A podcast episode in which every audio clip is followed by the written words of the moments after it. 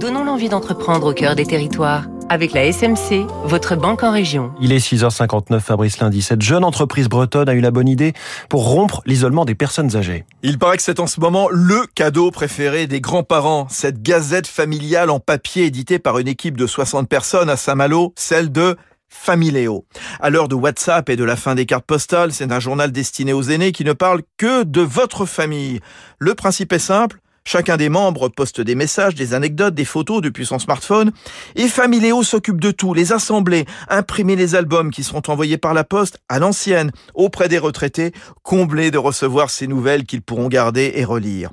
Plusieurs formules existent, de 6 euros pour un envoi mensuel à 18 euros pour une formule hebdomadaire. Le premier numéro est né en 2015 quand la grand-mère de l'un des fondateurs de Familéo lui fait remarquer qu'elle préfère les cartes postales à la tablette pour échanger avec ses proches.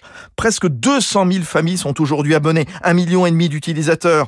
La jeune entreprise bretonne s'est lancée en Espagne, Belgique, Pays-Bas, Royaume-Uni, Canada et aux États-Unis en cette rentrée. Armel de Lesquin, son cofondateur. Les États-Unis, euh, c'est un marché euh, qui est en fait beaucoup plus favorable à Familéo qu'on pourrait euh, l'imaginer. De fait, de cet éloignement des familles, c'est un pays qui évidemment est, est gigantesque, et donc ce besoin de garder un lien avec leurs proches est encore plus fort. Et donc Familéo est encore plus une réponse pertinente à cet éloignement que les Américains vivent dans leur pérégrination, je dirais. Vous ne trouverez dans le journal de Familéo aucun bandeau elle ne partage pas non plus les adresses mail de ses clients. C'était Territoire d'excellence sur